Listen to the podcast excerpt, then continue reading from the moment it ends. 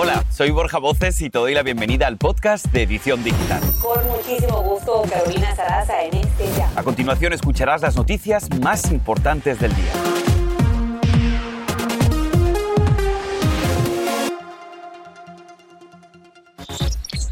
Excelentes noticias para millones de padres de familia con niños. Habrán pruebas de COVID disponibles en las escuelas.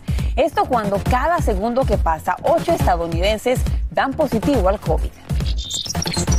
Escucha esto, una novia va a una discoteca para contagiarse intencionalmente de COVID y no vas a creer la razón. Y precisamente a raíz de esta noticia te preguntamos, ¿qué opinas de los que se contagian voluntariamente? Y aumenta la polémica y rompe el silencio el abuelito del recién nacido abandonado en la basura por su madre adolescente. Están pidiendo la custodia del niño que fue hallado llorando dentro de una bolsa de basura por extraños.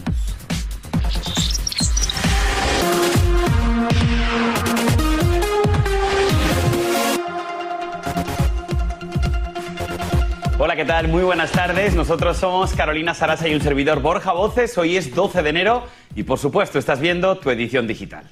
Y comenzamos. Atención padres de familia, excelentes noticias para millones de estudiantes en todo el país, especialmente en las escuelas. Aquí lo que debes saber a esta hora. El gobierno anuncia que entregará 10 millones de pruebas de COVID adicionales cada mes para estudiantes, maestros y personal de las escuelas. De esos 10 millones, 5 serían pruebas rápidas caseras y 5 millones más pruebas PCR gratuitas. Los CDC y el Departamento de Educación estarán encargados de conectar las escuelas con los proveedores de pruebas. Ahora, al mismo tiempo, Servicios Humanos y la Agencia Federal para el Manejo de Emergencias FEMA anuncian la apertura de sitios de prueba en comunidades con alta transmisión de COVID y los CDC recomiendan que una vez por semana deberían hacerle la prueba a los estudiantes cuando los contagios empiecen a subir. Y es que ante esta ola de COVID disparada por la variante Omicron, por lo menos cinco gobernadores han declarado el estado de emergencia. Se trata de Nueva Jersey, Maryland, Delaware, Kansas y Virginia, donde estarían agotando los recursos básicos en hospitales y también las camas, entre otros problemas de grave urgencia. Y presta mucha atención a este dato, porque Estados Unidos tiene ahora un promedio de más de 700.000 nuevos casos de coronavirus por día. A este ritmo, eso significa que ocho estadounidenses dan positivo al virus cada segundo. Un dato aterrador, Carolina. Tremenda estadística, Borja. Y la variante Omicron nos contagiará a todos. Sin embargo, si estás vacunado, te irá mejor. Son las palabras del máximo experto en enfermedades infecciosas de la Casa Blanca, el doctor Anthony Fauci. Asegura que la mayoría de los vacunados no serían hospitalizados y que el riesgo de muerte sería menor, agregando que los que no están vacunados se llevarían la peor parte. En el país, por lo menos uno de cada cinco estadounidenses elegibles no están vacunados y solamente el 23% está completamente vacunado y con ese importante refuerzo. El 23% es una cantidad ínfima en comparación. Bueno, ya le avanzábamos esta historia en titulares. Preste atención, una mujer en Australia se iba a casar en seis semanas y según ella, para no dañar sus planes de boda, se fue a una discoteca para contagiarse de COVID intencionalmente y según ella, estar supuestamente recuperada para dar el sí en la fecha acordada. En un club nocturno, bueno, ahí están viendo las imágenes se la ve abrazando a varias personas e incluso hasta intercambiando bebidas. Pero lo que más aterra a los expertos en salud es que este video, que fue subido a la red social TikTok, sumó más de 121.000 visitas que se pueden quedar con una errónea decisión, sin lugar a dudas y que sea viral es realmente un problema que la gente esté viendo esas imágenes de esa mujer en medio de una pandemia abrazando más personas, irresponsable, pero como ella, a mucha gente seguramente le ha pasado por la mente el pensamiento de contagiarse con Omicron para salir de eso, ya que según expertos los síntomas serían más leves y supuestamente aumenta la inmunidad, pero ojo con eso, es un error que te puede costar la vida aunque estés vacunado. Yo te explico.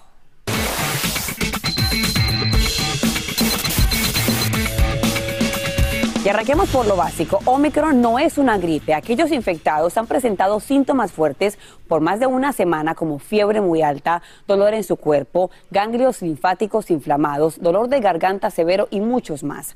Puedes experimentar el llamado COVID largo con síntomas tan terribles como dificultad para respirar, fatiga severa, fiebre, mareos, confusión mental, diarrea, dolor muscular, dañando sus pulmones, el corazón, los riñones y tu salud mental.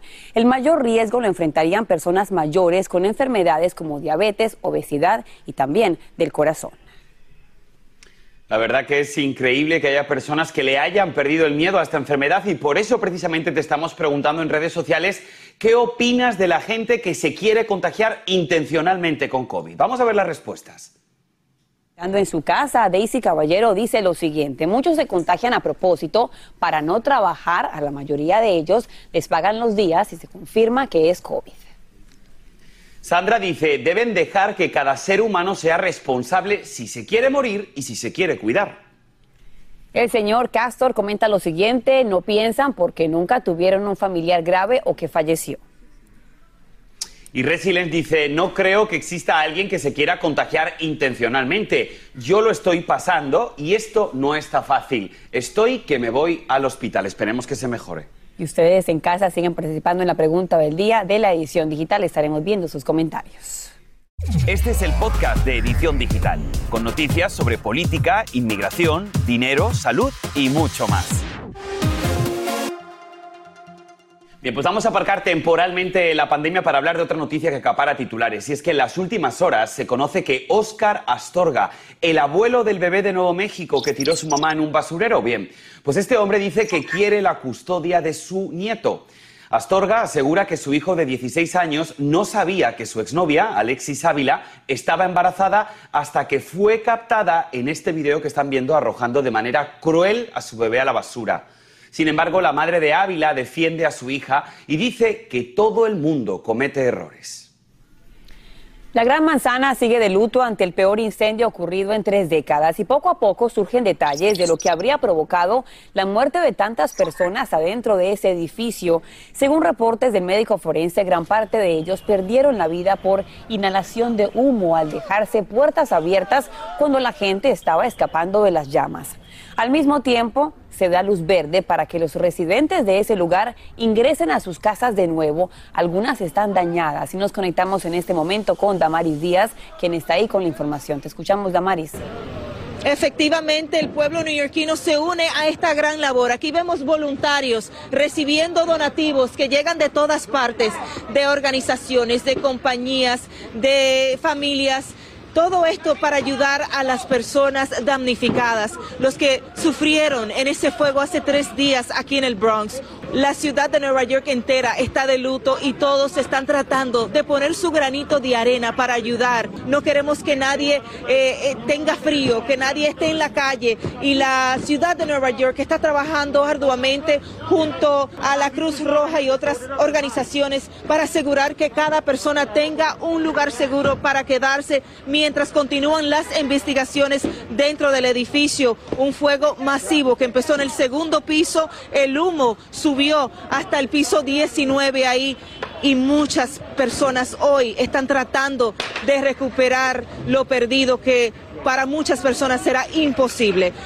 También aquí en la ciudad de Nueva York, el nuevo alcalde um, abrió un fondo. El fondo es eh, para ayudar a las personas porque ahora tienen muchas cosas, muchos artículos, ropa, comida y lo que están pidiendo ahora es dinero. Usted también puede aportar su granito de arena visitando nyc.gov diagonal fund.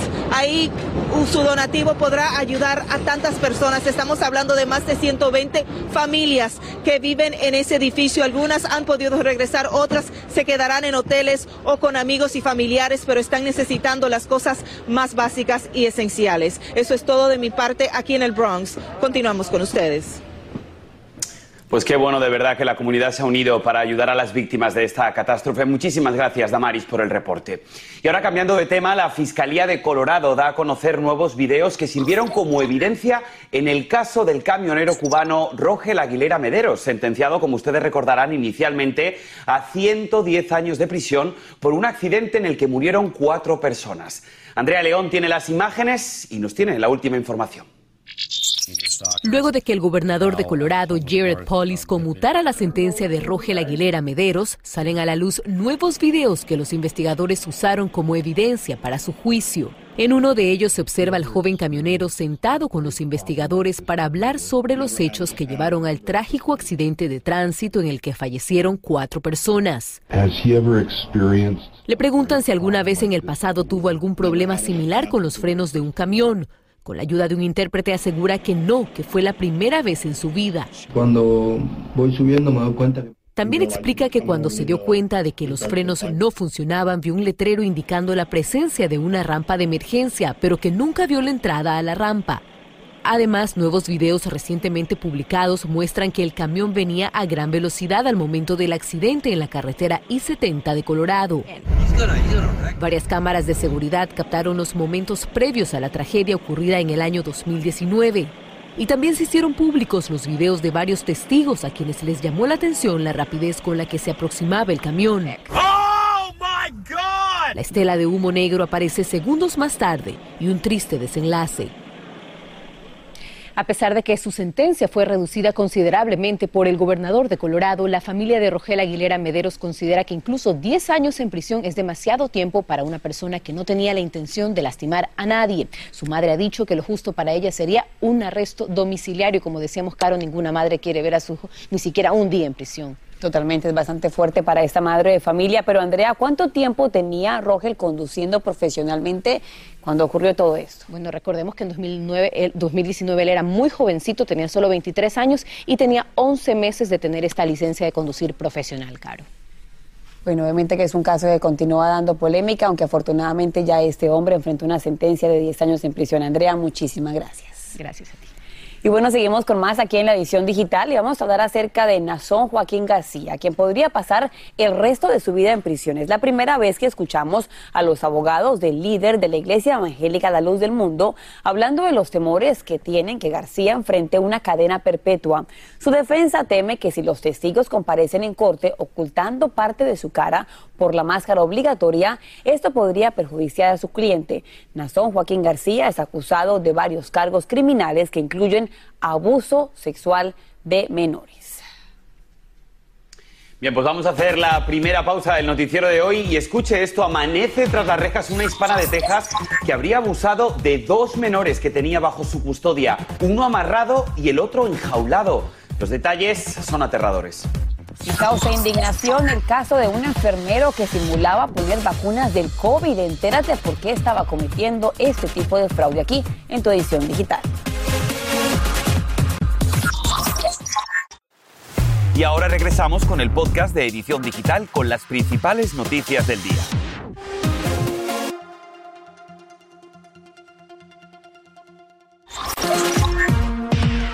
Y hoy está tras las rejas una mujer hispana que era autora temporal, tutora, perdón, temporal de dos menores en Texas días después de que la policía los encontró solos en un apartamento. La niña de un año estaba atada de pies y manos, mientras que el pequeño de dos años estaba, escuche bien, enjaulado en un corralito. Ambos mostraban signos de abuso. Y precisamente vamos a ampliar esta noticia desde San Antonio, Texas. Lidia Terrazas nos dice qué va a pasar ahora con esta abusadora. Lidia, muy buenas tardes. Adelante.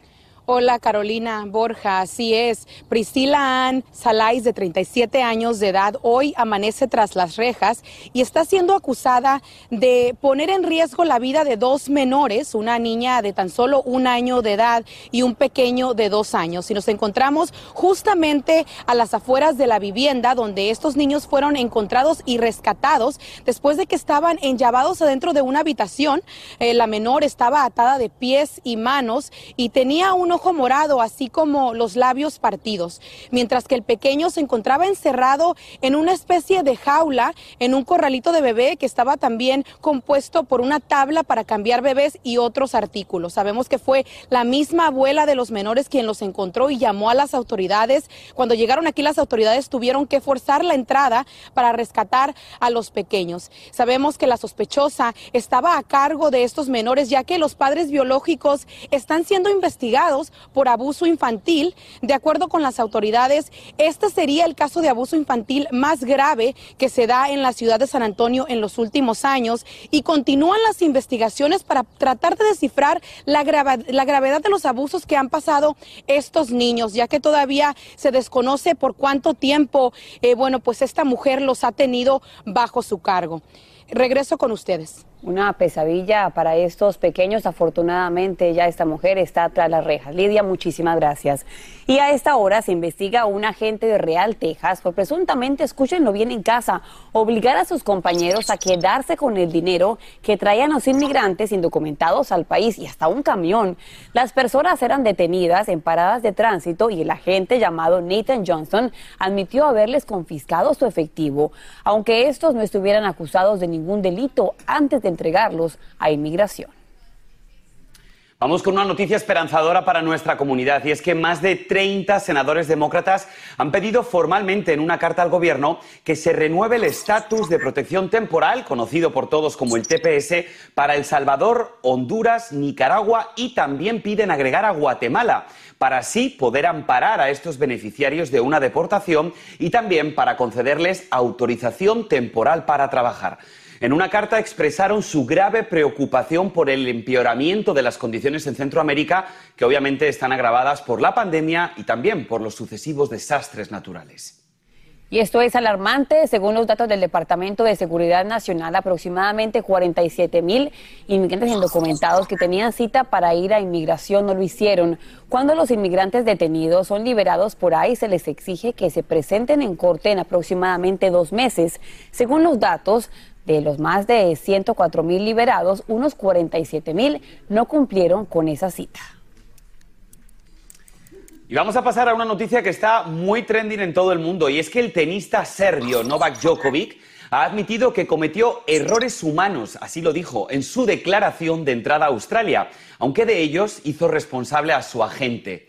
En su cuenta de Instagram dijo que su representante marcó la casilla incorrecta al indicar sus viajes previos antes de llegar a Australia sin informar que había viajado a Serbia y a España en las dos semanas previas.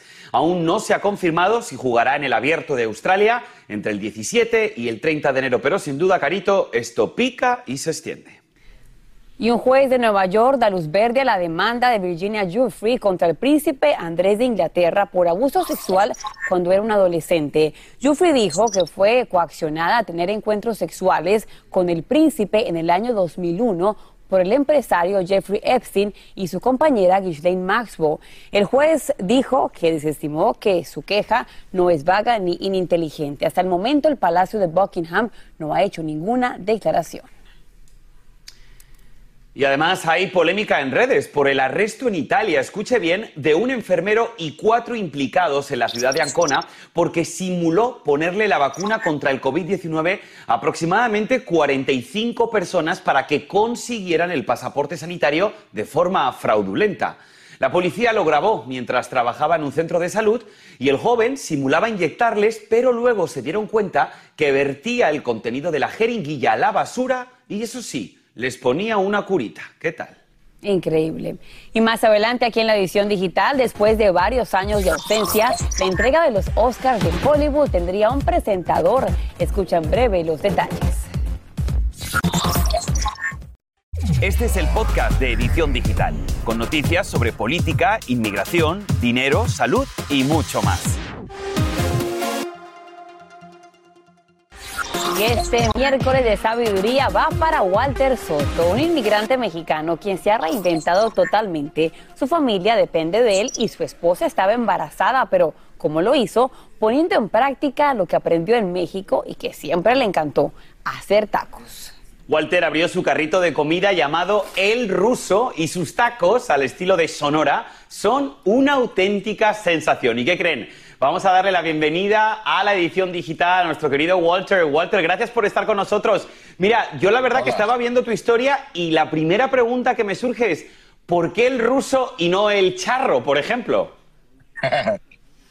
pues así me pusieron de, chico en la, en la escuela, porque pues soy güero y el pelo corto y me pusieron el ruso y ahí se me quedó, por el color yo creo.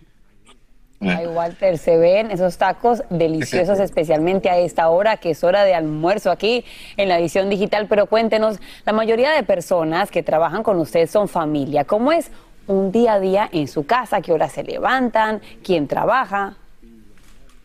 Pues ahora sí que trabajamos como quien dice 24 horas porque necesita mucho trabajo y este más en este tiempo es un poco difícil encontrar gente que por la pandemia ha afectado un poquito, pero pues tratamos de echarle ganas todos los días. A ver, Russo, me gustaría preguntarle algo. Su historia es una auténtica historia de superación. Aprovechando a las personas que nos están viendo ahora aquí en la edición digital, ¿qué mensaje le gustaría llevarles para aquellos que tengan también una idea de emprender una aventura como la suya, pero que todavía no le echan ganas? ¿Qué le dirías? Que le echen ganas.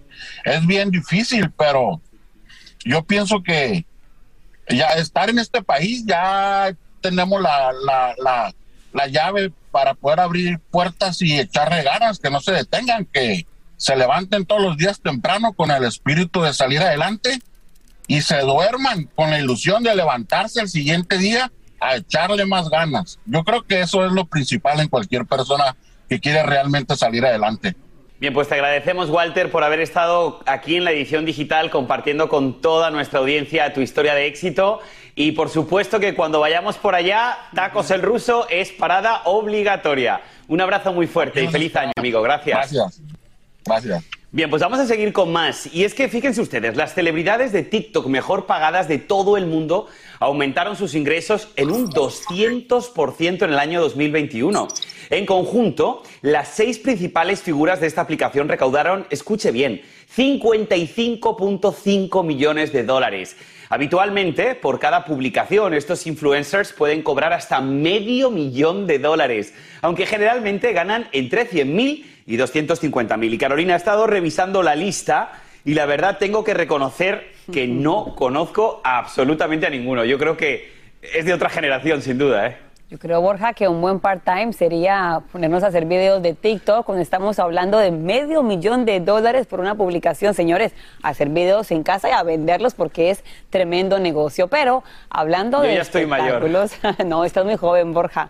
Ahora, por primera vez en cuatro años, la entrega de los premios Oscars tendrá un presentador.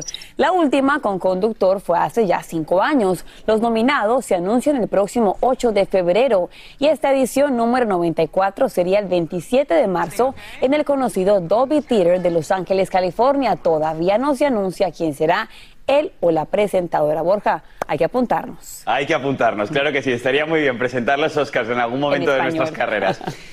Y ahora escúchame esto, 325 millones de dólares están esperando dueño después de que no hubo un gran ganador en el sorteo del Mega Millions que aumentó su bote acumulado. Después del pasado sorteo solamente hubo dos ganadores, uno en Idaho y otro en Tennessee, pero no acertaron todos los números y se llevaron un millón de dólares. El próximo sorteo es el viernes, así que suerte, ojalá que todos ganemos. Hasta mañana. Mucha suerte a todos. Hasta mañana. Gracias por la sintonía. Y así termina el episodio de hoy del podcast de Edición Digital. Síguenos en las redes sociales de Noticiero Univisión Edición Digital y déjanos tus comentarios. Como siempre, muchas gracias por escucharnos.